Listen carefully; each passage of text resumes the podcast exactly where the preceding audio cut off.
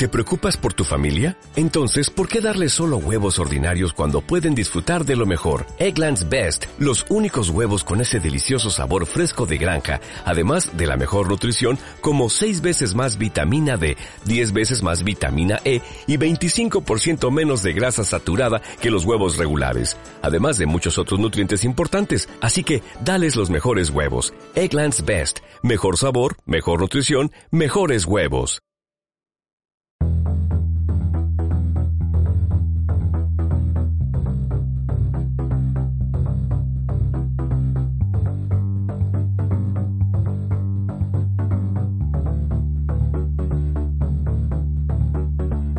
Bienvenidos, bienvenidas a La Brújula Azul, nuestro programa de chamanismo tolteca. Estamos inmersos ahora en una serie de tres capítulos dedicada al ego. Ya hemos hablado antes del ego en La Brújula Azul, pero ahora en el camino del acecho encaramos este enemigo con decisión, bien armados y despiertos, listos para pasar a la acción.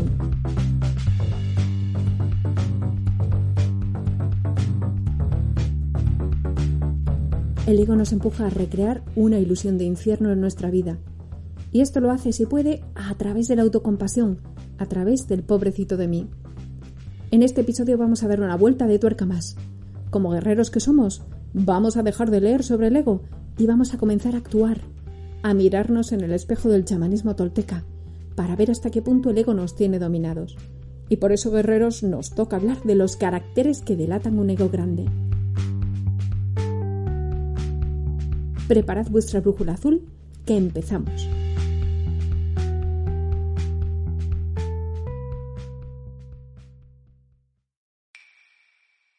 Mecanismos del ego para lograr protagonismo. La mente atada al tiempo, que ha sido diseñada para ser un sirviente útil, busca compensación, proclamándose el amo. Como una mariposa que revolotea de una flor a otra, la mente se aferra a las experiencias pasadas o, proyectando su propia película, anticipa lo que va a venir. Rara vez nos encontramos descansando en la profundidad oceánica del aquí y ahora. Porque es aquí, en el ahora, donde encontramos nuestro verdadero ser, que está detrás de nuestro cuerpo físico, nuestras emociones cambiantes y nuestra mente parlanchina. Prólogo de Russell E. Di Carlo en el poder de la hora, Eckhart Tolle.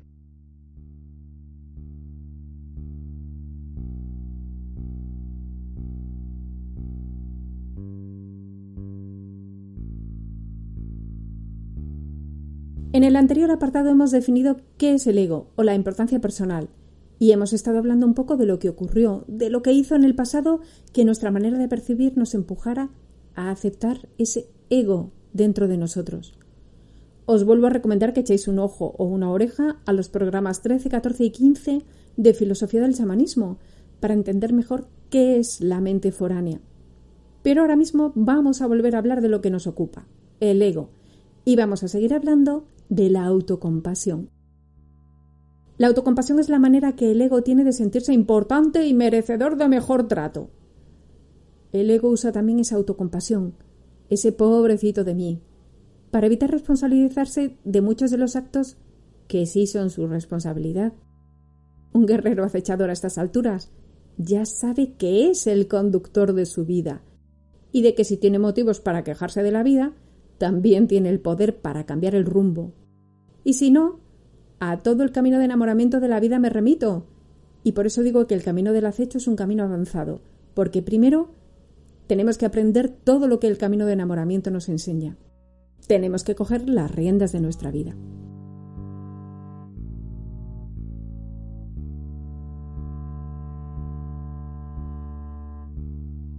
Dicho esto, nuestra mente debería ser una herramienta para ayudarnos en nuestro camino y luego dejar paso al ser interior para vivir los acontecimientos. Sin embargo, lo que hace la mente es apoderarse del control.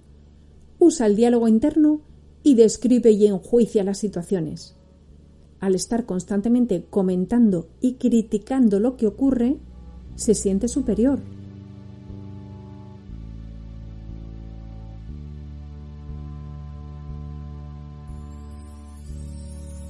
El proceso sigue el siguiente patrón. 1. Nuestro punto de encaje selecciona estímulos de nuestra realidad. Este filtro se basa en las capacidades de un ser para percibir, en su capacidad auditiva, visual, intuitiva. Es decir, en primer lugar, el ser humano recibe un estímulo del exterior.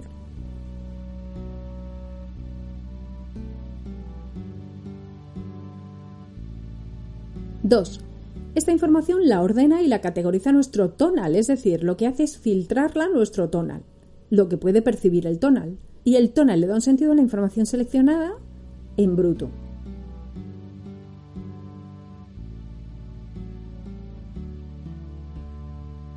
Tres. Ahora añadimos la emoción, que aporta más información. De hecho, viste la información con algo que no le es propio, porque ahora le ponemos algo que nos pertenece a nosotros, no al hecho en sí. Las vivencias no solo se componen de contenido, del contenido de lo que estamos viviendo, sino también de la intensidad, que es el nivel de atención y del nivel de emoción que estamos imprimiendo en esas vivencias.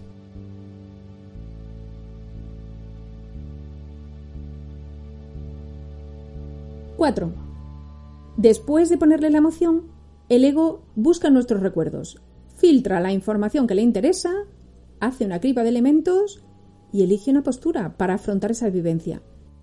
El tipo de postura puede ser por afinidad o por oposición. Me gusta esta vivencia o siento un rechazo. O también puede sentir indiferencia.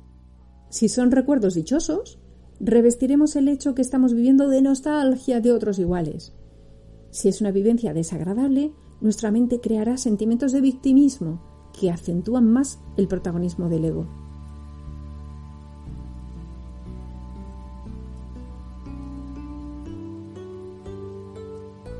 5.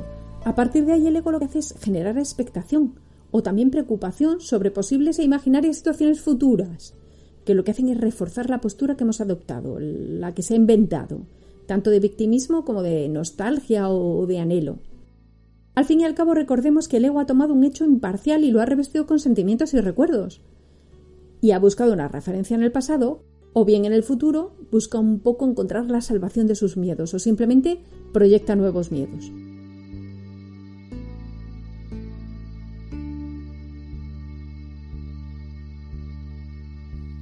Pues bien, con todas estas vivencias filtradas y manipuladas, el ego lo que hace es construir una imagen de ¿quién soy yo? Crea un banco de referencia en la que los responsables de las desgracias siempre son los demás. También lo que hace es construir esta identidad del yo en base a acontecimientos externos. Utiliza el diálogo interno para alejarnos del presente, porque una persona focalizada de forma consciente en el presente paraliza la descripción y el juicio, solamente pensando en nuestras referencias del pasado o nuestros miedos del futuro o expectativas del futuro, es como buscamos esas referencias de nosotros mismos. Si estamos con la mente en el ahora mismo, no nos estamos comparando.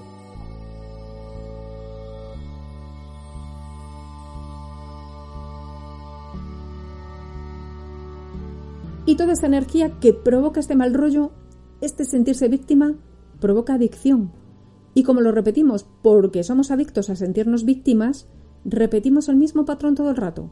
Así que se amplifica y se vuelve a manifestar en nuestra realidad lo mismo que queremos evitar. O a veces incluso lo somatizamos en nuestro cuerpo físico.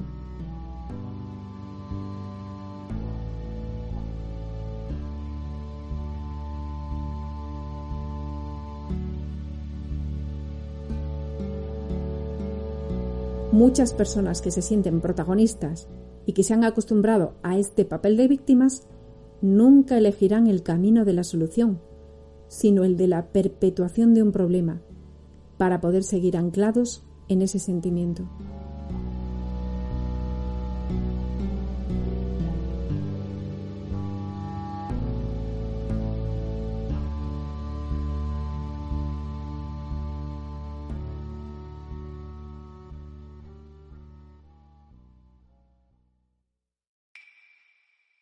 ¿Qué delata un ego grande?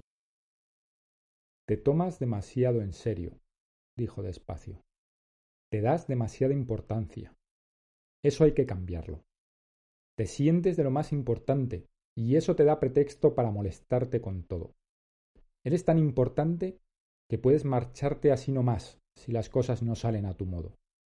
Sin duda, piensas que con eso demuestras tener carácter. Eres débil y arrogante. Viaje a Carlos Castaneda.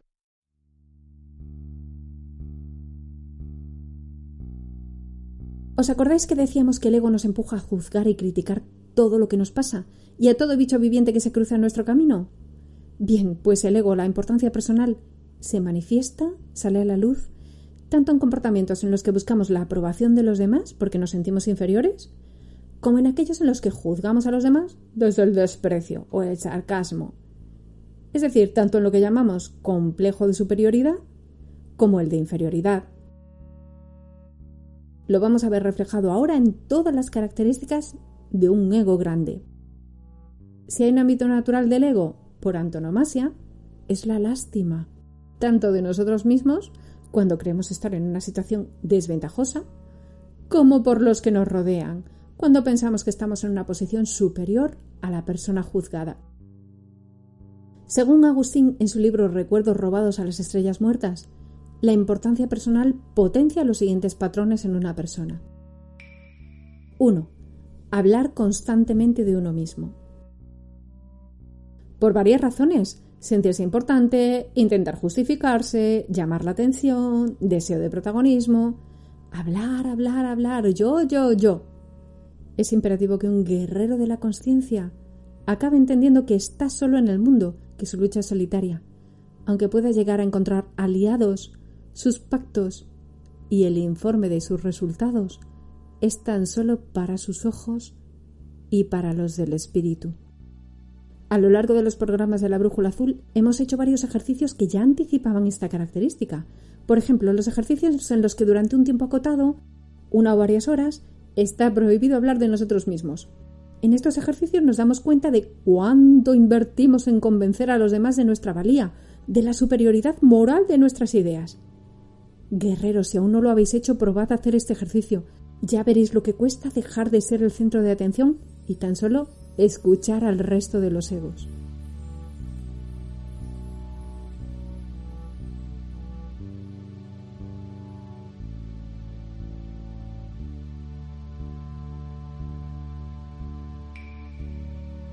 Dos, necesitar reconocimiento. Este sentimiento puede enfocarse de dos maneras. Uno, complejo de inferioridad. Hace a la persona depender de la opinión y de la atención de la gente a la que cree superior, lo que son como figuras de autoridad. Esto es peligroso en varios sentidos porque la persona delega la toma de decisiones en otra persona y esa persona puede tener intereses muy distintos a los tuyos.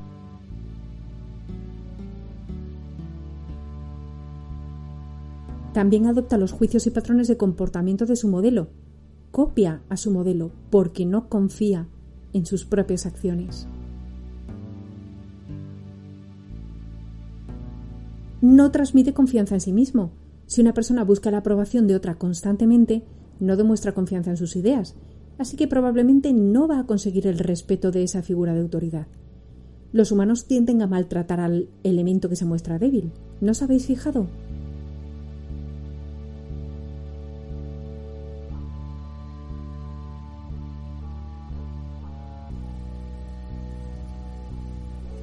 Bueno, entonces hablábamos de necesitar reconocimiento, uno, o con complejo de inferioridad, dos, con complejo de superioridad.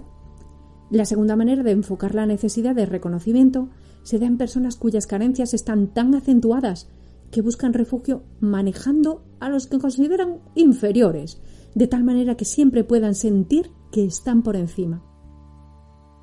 Al rodearse de gente a la que en cierta manera desprecian, sentirán que sus cualidades sobresalen.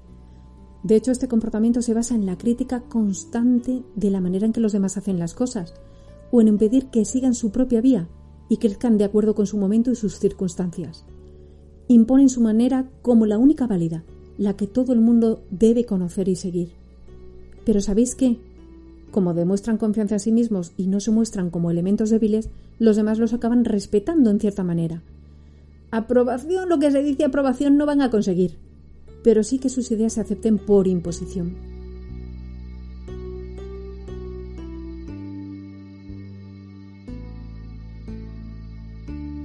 Y a veces este complejo de superioridad, de demostrar constantemente lo que vales, se ve también en la compulsión de competir y ganar. ser muy competitivo también es un signo de un ego fuerte.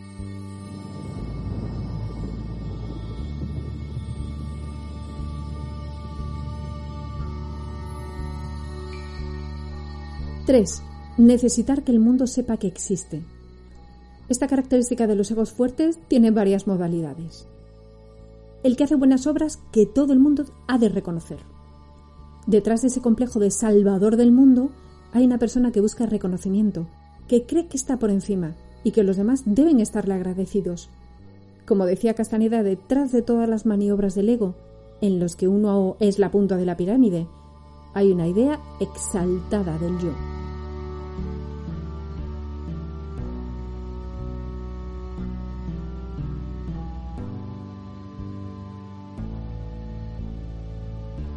Otra modalidad es de aquel que hace maldades o torpezas que inexplicablemente se repiten. Con frecuencia estas actitudes no son sino una búsqueda de atención, una manera de hacerse notar y reclamar esa cuota de energía que da el interés del entorno en, esas acciones propias, incluso aunque las propias personas que lo hacen no sean conscientes de que están intentando llamar la atención.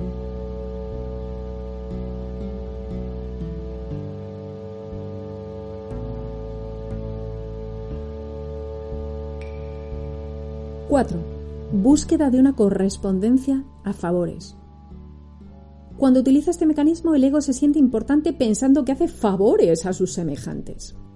Se siente cómodo en el papel de benefactor, pero claro, no perdonará que la otra persona haga una correspondencia igual o superior. Fomentará la relación de idolatría que le da el protagonismo. Esta es una postura contraria a la que adopta un guerrero. Un guerrero que ofrece algo o que toma una decisión, lo hace libremente, rindiendo cuentas tan solo ante su impecabilidad y ante el gran espíritu, pero nunca pide una correspondencia.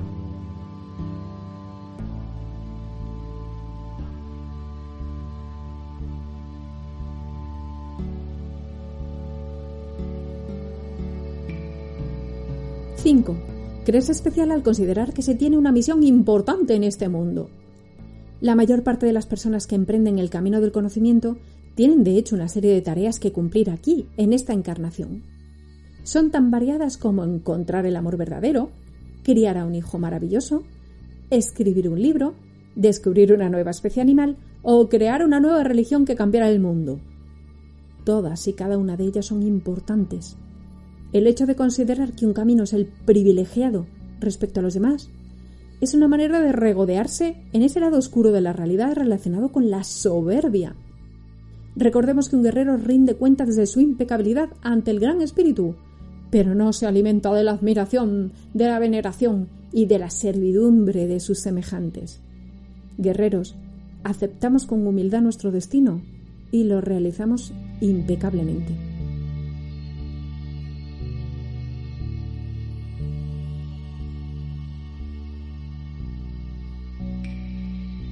6. Creerse mejor debido a las elecciones vitales. Por ejemplo, hacer yoga o ejercicio en lugar de permanecer sedentario, estudiar una carrera en lugar de trabajar, trasladarse en bici en lugar de en coche, leer libros espirituales en lugar de revistas del corazón, ser vegetariano en lugar de omnívoro, dar dinero a una ONG. Son muy buenas y nobles acciones, pero criticar a los demás porque no lo hacen es una trampa del ego el camino del guerrero es un camino personal y muchas veces solitario. Los guerreros no somos ni mejores ni peores, solo damos lo mejor de nosotros mismos.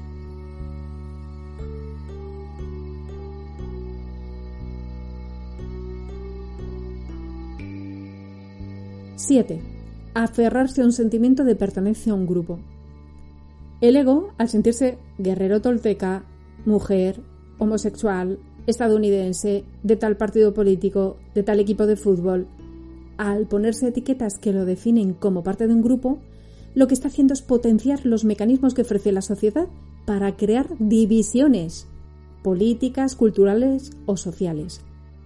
Obliga a la persona a defender su postura como si fuese la única válida, buscando sentirse aceptado en un grupo ideológico.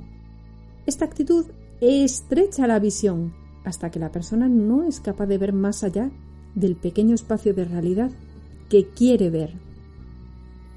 A este respecto, un guerrero dispone del desapego como herramienta para distanciarse y desconfiar incluso de sus propias ideas. La distancia le permite observar los mecanismos que se benefician de que él se encasille, critique o juzgue, de que lo catalogue todo como bueno o malo.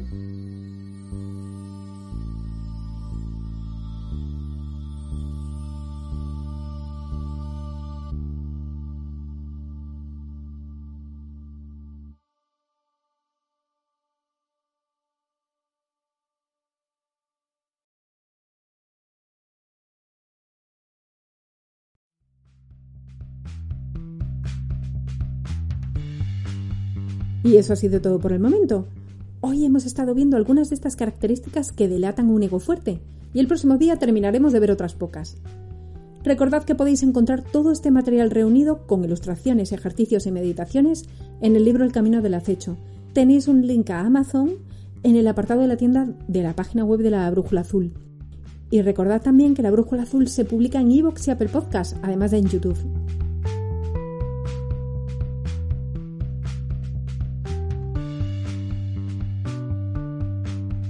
Así que guerrero, aquí lo dejamos por hoy.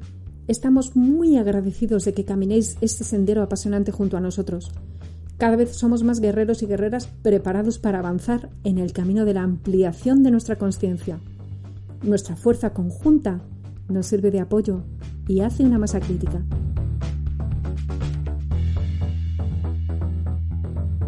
Así que espero encontraros aquí en el siguiente programa.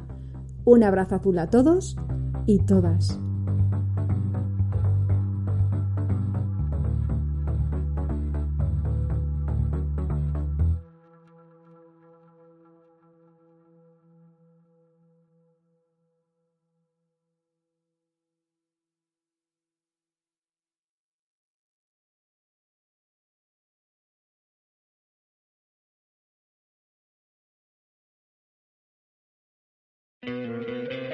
¿No te encantaría tener 100 dólares extra en tu bolsillo? Haz que un experto bilingüe de TurboTax declare tus impuestos para el 31 de marzo y obtén 100 dólares de vuelta al instante. Porque no importa cuáles hayan sido tus logros del año pasado, TurboTax hace que cuenten. Obtén 100 dólares de vuelta y tus impuestos con 100% de precisión. Solo con Intuit TurboTax.